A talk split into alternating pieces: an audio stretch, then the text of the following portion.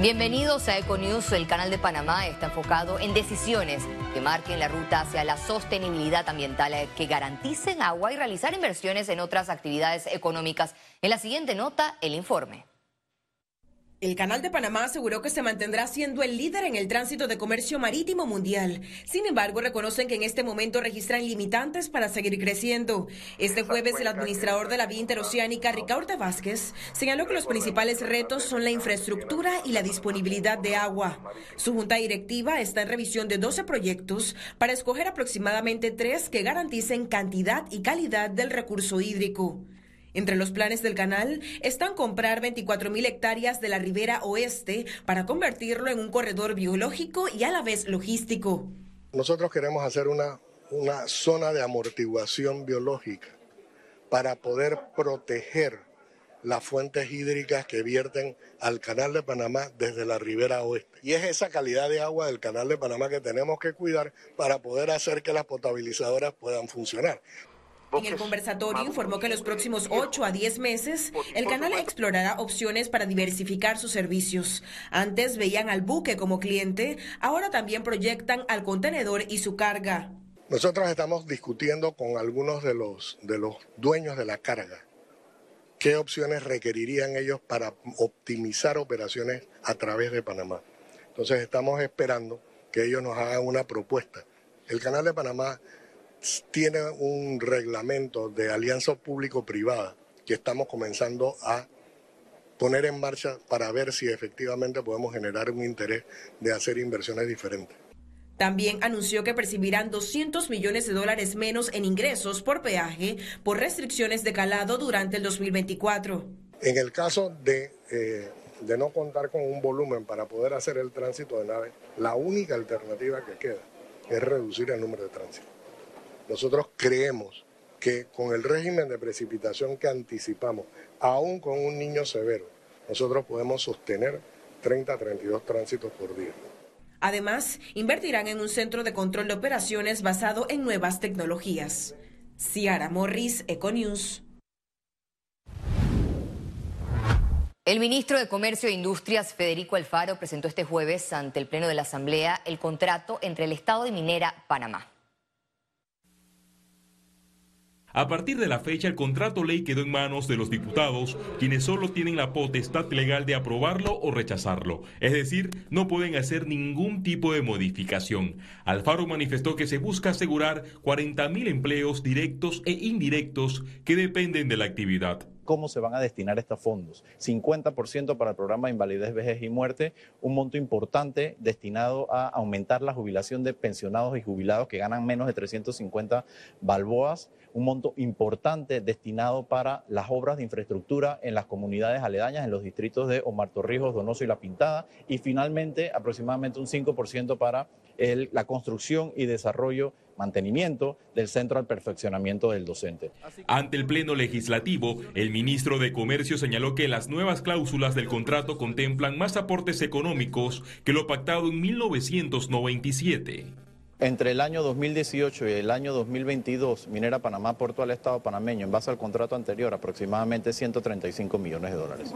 En base a este contrato, en dos años, para el año 2022 y el año 2023, Minera Panamá va a aportar casi 800 millones de dólares. Ahora el primer filtro será en la Comisión de Comercio, donde se escucharán a los sectores que están en contra de los daños ambientales y que se ceda el espacio aéreo. La cláusula referente al espacio aéreo lo que dice es que la empresa puede solicitar a la autoridad de aeronáutica civil que le apruebe el uso limitado del espacio aéreo, restringiéndolo por muchas razones, que también lo contempla el contrato anterior, tema de explosivos, tema de seguridad el Estado tendrá una oficina en la concesión minera para fiscalizar las obligaciones fiscales, ambientales y laborales, pues en este último punto se reduce de 25 a 15% la contratación de extranjeros. Félix Antonio Chávez, Econius.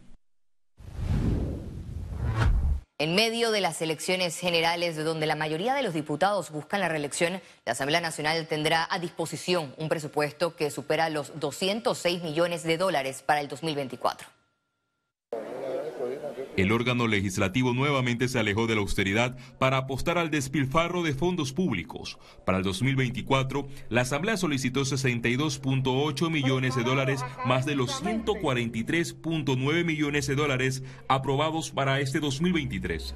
Me parece un presupuesto sumamente elevado, no se justifica ese incremento. Aquí en la Asamblea hay mucho trabajo por hacer y la cantidad de funcionarios, por ejemplo, que están contratados, uno no lo ve en estos pasillos. El diputado del PRD, Raúl Pineda, pese a ser el vicepresidente y mano derecha de Benicio Robinson en la Comisión de Presupuesto, dice no tener información. Deberían de preguntarle al presidente de la Asamblea, yo no manejo el presupuesto de la Asamblea, ni lo conozco. El Parlamento panameño en cinco años progresivamente aumentó su presupuesto y su planilla, pero no ha rendido cuenta este es un primer órgano del Estado. Aquí existen tres órganos del Estado y cada órgano del Estado tiene su propio presupuesto. La cifra mencionada forma parte del presupuesto general del Estado 2024, el más elevado en la historia de Panamá, que supera los 32 mil millones de dólares. Félix Antonio Chávez, Econius. La Comisión de Credenciales avaló el nombramiento de Denise Guillén Zúñiga como nueva administradora de la Autoridad de Turismo de Panamá. Zúñiga manifestó que el objetivo de su gestión es lograr resultados contemplados en el Plan Maestro de Turismo Sostenible de Panamá, hacer crecer el turismo en las comunidades y aumentar la estadía de los turistas. Con relación a la promoción internacional del turismo, impulsa utilizar eficazmente el presupuesto de 20 millones de dólares. Un presupuesto que se utiliza para competir con, países mejor posicionados en la región. Hemos subido en el ranking eh, Panamá es reconocida como una marca turística y el objetivo en ese sentido sería la integración de la marca a nivel nacional y además un incremento en las alianzas estratégicas que tenemos. En este momento, la promoción país, que se hace de una forma muy seria y responsable, es el resultado de alianzas con líneas aéreas. Economía. La Asociación Panameña de Ejecutivos de Empresas de Cirapede realizará un foro logístico el miércoles 9 de agosto. En conferencia de prensa, el gremio informó que en el foro analizarán el desarrollo de nuevos negocios para la integración logística nacional intermodal. Además, abordarán oportunidades en las operaciones portuarias y marítimas, los desafíos en los avances del transporte terrestre y otras aristas. Hemos sido muy activos con relación a el sostenimiento de la actividad la importancia de la continuidad de operación que tienen los puertos en el país, que, evitemos situaciones que limiten el funcionamiento de los puertos en el país, porque Panamá se ha constituido en un centro importante de transbordo de carga, un centro importante de transbordo de mercancías que están dentro de nuestros puertos. Banca Comercial y Pymes de Banco Delta. Contáctanos al 321-3300. Presenta Conexión Financiera con Carlos Araúz. Bienvenidos a Conexión Financiera, les habla Carlos Araúz. Microsoft se encamina a cerrar la compra más grande en la historia de la economía digital.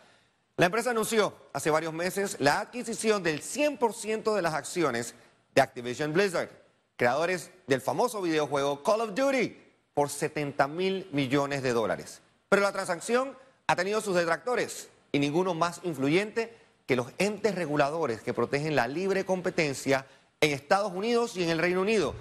A pesar del aparente humo blanco que ya existe, la transacción deja en evidencia que una autoridad que regule la libre competencia y proteja al consumidor debe tener los recursos necesarios para cumplir con su misión de no tenerlos, será casi imposible que una autoridad nominativa pueda ejercer presión sobre aquellos monopolios y oligopolios que tanto daño hacen a la calidad de vida de los ciudadanos. La competencia es uno de los elementos más poderosos que tiene el sistema económico mixto panameño para procurar que la calidad de los productos que consumimos sea la mejor, que los precios sean razonables sin la intervención del Estado, evitando así el control de precios que puede llevar a todo tipo de distorsiones que a la postre perjudiquen al consumidor. Las distorsiones en el modelo existen en prácticamente todo aspecto de la vida diaria. Desde que nos despertamos, arrancamos a cocinar con un gas subsidiado por décadas ya. No contentos con eso, la electricidad, que muchos consumen, también recibe algún tipo de subsidio dependiendo de la cantidad de luz consumida. El transporte en sus rutas más básicas, metro y metrobús, también está subsidiado. Y así nos vamos, con alimentos, medicamentos, tasas preferenciales en préstamos para residencias y un doloroso etcétera. La Codeco es el ente que defiende al consumidor en materia de consumo mientras la ACEP debe velar por los temas vinculados con servicios públicos. Ambos merecen un replanteamiento que motive libre competencia auténtica y real para así alcanzar niveles de libertad económica que permitan el bienestar en todos los ciudadanos. La respuesta no pasa por más subsidios ni auxilios económicos, pero tampoco por una libertad que deja mucha gente atrás. En el balance de las ideas y en la buena intención de la gente, sí, allí sí. Esto fue Conexión Financiera y nos vemos la próxima semana. Y al regreso, internacionales.